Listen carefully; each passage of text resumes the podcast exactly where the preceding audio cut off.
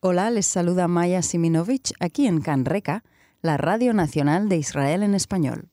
Hoy tenemos el placer de saludar a Masha Gabriel, que es la directora de la revista de Medio Oriente. Hola, Masha. Hola, Maya, muchas gracias por invitarme. Gracias por estar.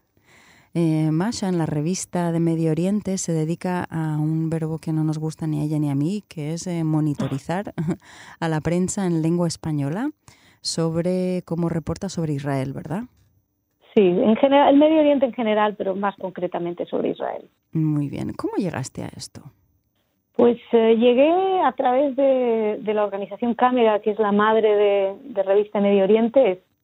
Revista Medio Oriente es Cámara en español, es el Committee for Accuracy in Middle East Reporting and Analysis, que sería como el, comité para la corrección del, de la cobertura mediática y el análisis. Y yo estaba trabajando en aquella época, dirigía Radio Sefarad en España y contactaron conmigo porque estaban interesados en gente que tuviera conocimientos mediáticos y que pudieran tratar el tema de Oriente Medio. Y dije, leí lo que hacían, dije, vamos para allá. Y así terminé aquí en Boston trabajando para, para Cámara. Eh, ¿Cuánto de masoquismo hay ahí? Que te sientas delante de la prensa y miras a ver qué tan mal habla de Israel.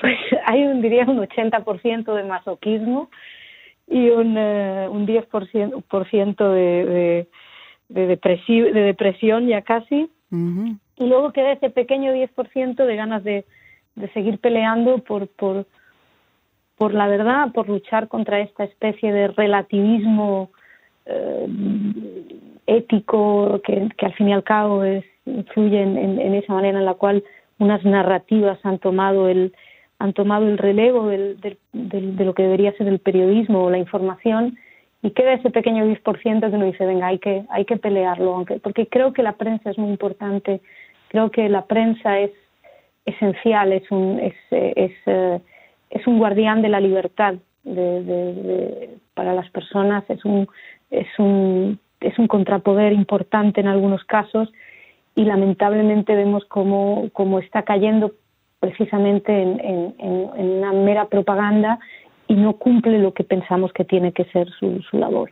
Pero ¿y cómo se puede medir esto de la accuracy, como lo decimos en español, la, la, precisión? ¿Corrección? Mm, sí, corrección. Bueno, hay, maneras muy sencillas. Está, por ejemplo, uno se va al, al al, eh, a la ética deontológica del periodismo y se está cumpliendo con eso, es decir, está la información que están trayendo, ofreciendo las dos versiones de la historia, están utilizando un léxico neutral, están, eh, está un titular eh, influyendo en, la lectura que queremos. Hay, hay muchas hay muchas armas, ¿no? Hay muchas herramientas para ver Sí, sí, básicamente trabajamos con, con, un código deontológico del periodismo y ver si se está cumpliendo. Y luego uno también se va dando cuenta eh, poco a poco, sobre todo con el caso de Israel, que es un caso, eh, yo creo que paradigmático de la, vamos a ser generosos, de la torpeza de los periodistas, pues hay, hay, muchos, hay muchos errores recurrentes que son básicamente abrazar una de las narrativas, una información muy emocional y muy poco, muy poco profesional en muchos casos. ¿En qué lo ves, por ejemplo, en el uso de las palabras? ¿En cómo se, por ejemplo, pensemos en el eh, uso de las palabras. El, léxico es, es, esencial. Eh, por ejemplo, tienes medios, y me voy a medios que, bueno, que son abiertamente anti-israelíes, eh, que te van a emplear, y bueno, no, incluso algunos que no lo son, se suponen neutros, te van a hablar de Tel Aviv como de capital de Israel. En muchos casos nos hemos acercado a ellos y les hemos dicho, Tel Aviv no es la capital de Israel. La respuesta es, no vamos a emplear Jerusalén. Nadie les está diciendo que tienen que emplear Jerusalén, pero no pueden emplear Tel Aviv. emplear Tel Aviv, o sea, eh, nadie les está diciendo, digan Jerusalén. Se les está diciendo no empleen Tel Aviv, pero no lo aceptan porque decir Tel Aviv implica negar Jerusalén y es tomar un partido. Otro ejemplo, eh, también está en todos los medios, eh, territorios palestinos ocupados. no, no puedes afirmar que sean palestinos. No lo han sido nunca y sobre todo si uno se va a los acuerdos, a los acuerdos legales, que son los únicos realmente eh, vinculantes, que serían, que es a través de Oslo, a partir de Oslo, la 242, en ningún momento se definen territorios. Los territorios tienen que ser eh, negociados, consensuados por las partes. Y ahí es cuando tienen que estos, eh, estos, estos medios de comunicación no pueden emplear palestinos, porque lo que están haciendo es otorgar territorios. La propia eh, narrativa israelí también utiliza esa terminología, ¿no? ¿O dice solamente territorios ocupados, sin decir palestinos? Em, hay varias modalidades. En general suelen emplear territorios, territorios sin más, no, especifican los, los territorios y uno más o menos sabe a lo que se refieren. Eh, en muchos casos, que viene a decir territorios en disputa, que en el fondo es correcto porque son territorios que están disputados. ¿Qué ocurre? Que territorios en disputa los medios eh, en español no lo van a aceptar porque consideran que es la narrativa israelí. Con lo cual, eh, ahí hay un, hay un pequeño debate. Pero sí, los, los, los, israelíes no suelen decir territorios palestinos. Porque te hablo de, por ejemplo, eh, recientemente eh, identifican Jerusalén, eh, el este de Jerusalén, como territorio palestino ocupado, cuando es ni siquiera entra dentro de los territorios como tal, porque es un corpus separatum. Es decir, la, situación es legalmente mucho más compleja que, lo que, nos, que lo que están vendiendo. Es, es ofrecer una, una información tan simplista y, manipulada, porque realmente es, es, emplear uno solo de los lados. Eh, otro ejemplo es ocupación ilegal según el derecho internacional. No hay derecho internacional como tal que haya dicho que la ocupación sea ilegal. Eh, hay, hay, hay un debate jurídico, hay juristas internacionales que sostienen que es ilegal, eh, basándose sobre todo en, empleo, en, la aplicación de, Ginebra, pero luego hay muchos otros que te dicen, por ejemplo, que Ginebra no es aplicable y que no es ilegal, con lo cual. Eh, pero hay un consenso crítico, ¿no? Un consenso crítico internacional. Hay un consenso crítico internacional eh, depende a lo que te refieras. Si hablas de gobiernos internacionalmente, sí, pero eso no lo hace legal o ilegal. Tú puedes decir que hay un consenso crítico. Opinión pública. No puedes decir, por ejemplo, opinión pública, una mayoría de, países. Puedes decir la ONU, que es lo que se emplea generalmente, pero el empleo de la ONU también es torticero porque la ONU no es un organismo legal. La ONU es un órgano político. Entonces, hay mucha política y mucha opinión que se quiere hacer pasar por hechos, pero no lo son necesariamente. Y eso lo vemos mucho en el, en el precisamente en el, en el, léxico. Y estoy hablando de, eh, de fórmulas que vemos en todo tipo de medios, medios mayoritarios, que no son necesariamente, eh, o por lo menos no se califican como anti-israelíes, pero emplean una terminología que no es correcta desde una perspectiva eh, periodística. ¿Y el término Cisjordania a mí me plantea dudas personales? ¿También es un término en cuestión?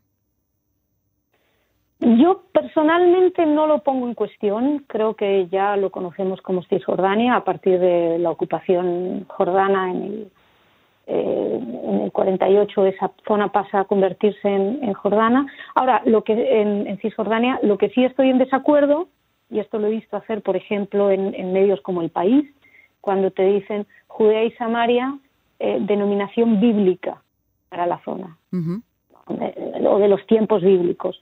Hombre, si alargamos los tiempos, los tiempos bíblicos hasta 1948, es correcto, pero es que antes se conocía como Judea y Samaria. Eh, ¿a, ti te, ¿A ti te choca el empleo de Cisjordania? Eh, no, a mí no me choca, pero en Cannes no decimos Cisjordania, sino que decimos la Ribera Occidental. Eso me choca. Ah, la Ribera Occidental. Sí, puede ser. Yo personalmente, aquí no, no, nosotros empleamos Cisjordania porque creo que es un término que está consensuado y, tampoco uno puede ser tan tan purista, ¿no? ¿verdad? Eh, al, fin y al cabo, porque si no... el lenguaje es para que mm. la gente se entienda, ¿no? Sí, y en este caso, ¿qué implica? Si hablamos de Cisjordania, bueno, eh, podemos hablar de las zonas de las de las zonas administradas, la zona A, la zona B, la zona C, que al fin y al cabo es lo que el problema es, es, de lo que estamos eh, de lo que se está debatiendo, ¿no? Es eh, cuál es el grado de ocupación, si hay ocupación, si es palestino, si no se puede decir palestino, con lo cual ya Cisjordania por lo menos ahí no entramos. Y el problema este con el lenguaje ¿no? y con los medios masivos de comunicación y los políticos es que se crean realidades muy particulares, ¿no? que la pregunta es qué es lo que hace el oyente o el televidente o el lector con, con una información particularmente sesgada. Cierto, sí. El, el, el lector, eh, además, concretamente en el caso israelí, es uno de los casos, es llamativo porque conozco muy poca gente que no sea experta, eh, obviamente lo digo entre comillas, en, esta, en, la cuestión israelí. Todo el mundo tiene una opinión. Y, muchas de estas opiniones están basadas precisamente en esto que hablábamos, en, un lenguaje manipulado, en una narrativa que te la están vendiendo como si fuera la única realidad. Y cuando hablas con estas personas, es muy difícil sacarlos de, sacarlas de, esa realidad.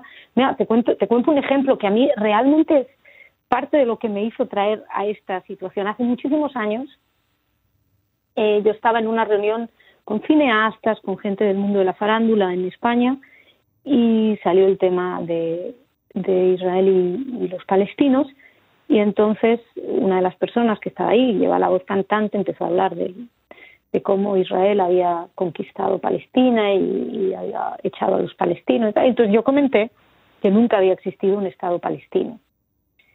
Y en mi mesa seríamos unas 20 personas las 20 personas estallaron en una carcajada y me empezaron a decir que cómo me comían el coco los, los judíos, que me hacían creer que nunca había existido un Estado palestino.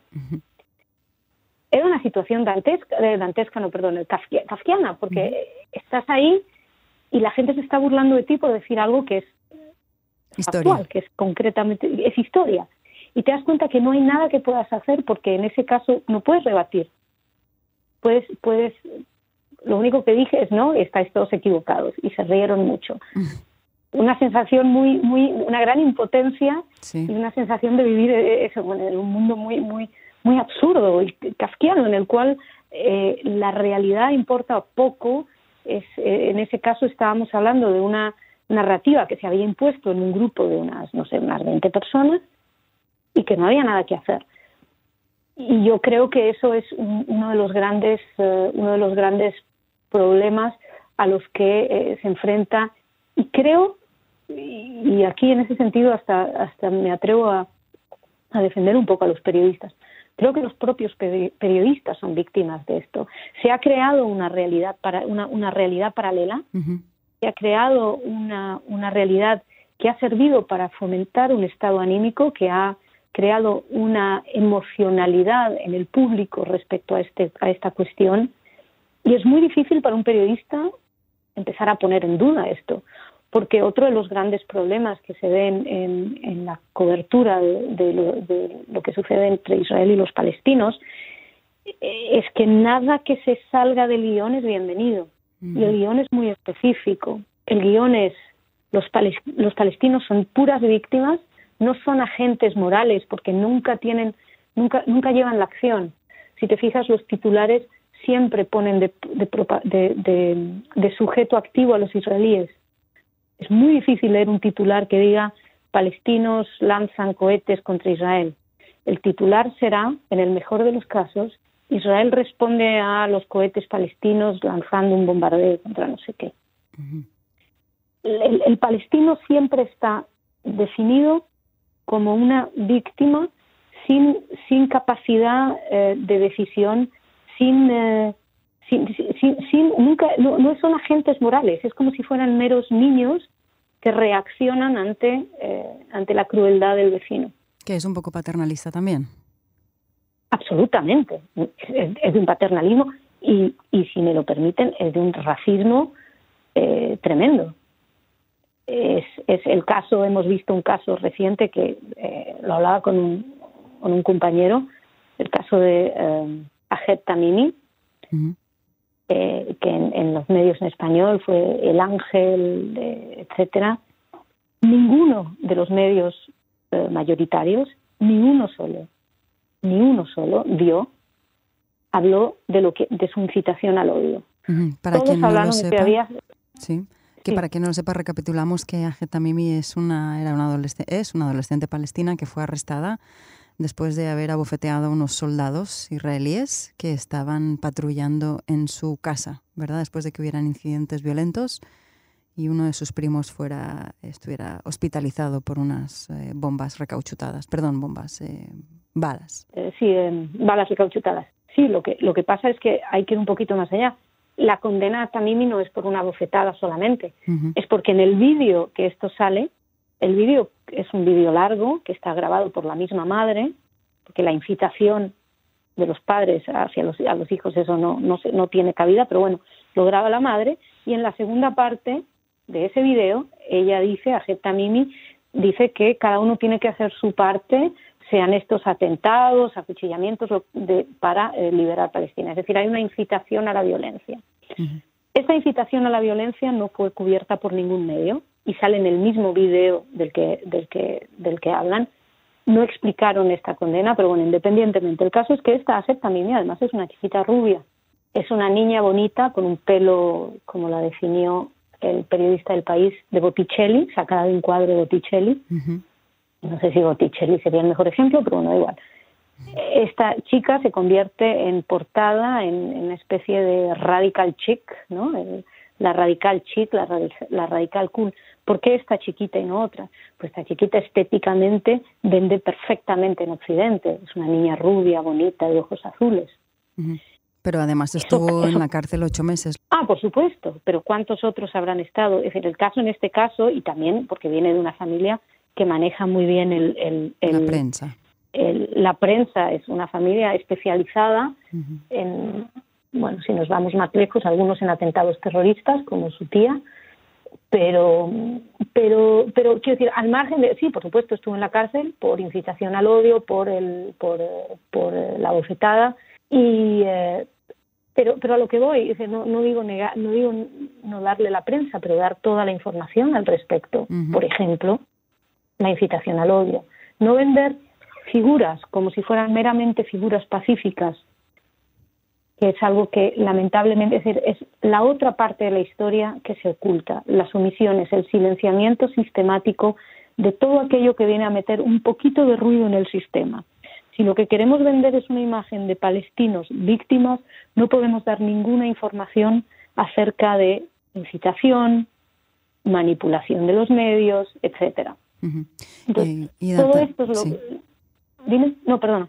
No digo que también es también es una simplificación por parte de los medios, ¿no? Y de crear personajes que al fin y al cabo los medios quieren sobrevivir, imagino yo, y lo que quieren es eh, vender lo que sea más interesante. Por supuesto, por supuesto, pero han creado la demanda en muchos casos, porque si uno se plantea por qué tanta demanda, o sea, por qué, porque efectivamente lo que ocurre en Israel es, está demandado en los medios, eh, titulares, titulares en diarios como El País para cosas que bueno que a lo mejor eh, podrían ocupar una segunda página, pero ocupan titulares de repente, eh, porque porque se ha creado esa demanda hay un, no sé, que leía, nunca sé exactamente el número, pero creo que eh, Israel es el lugar donde más eh, densidad de periodistas hay en el mundo.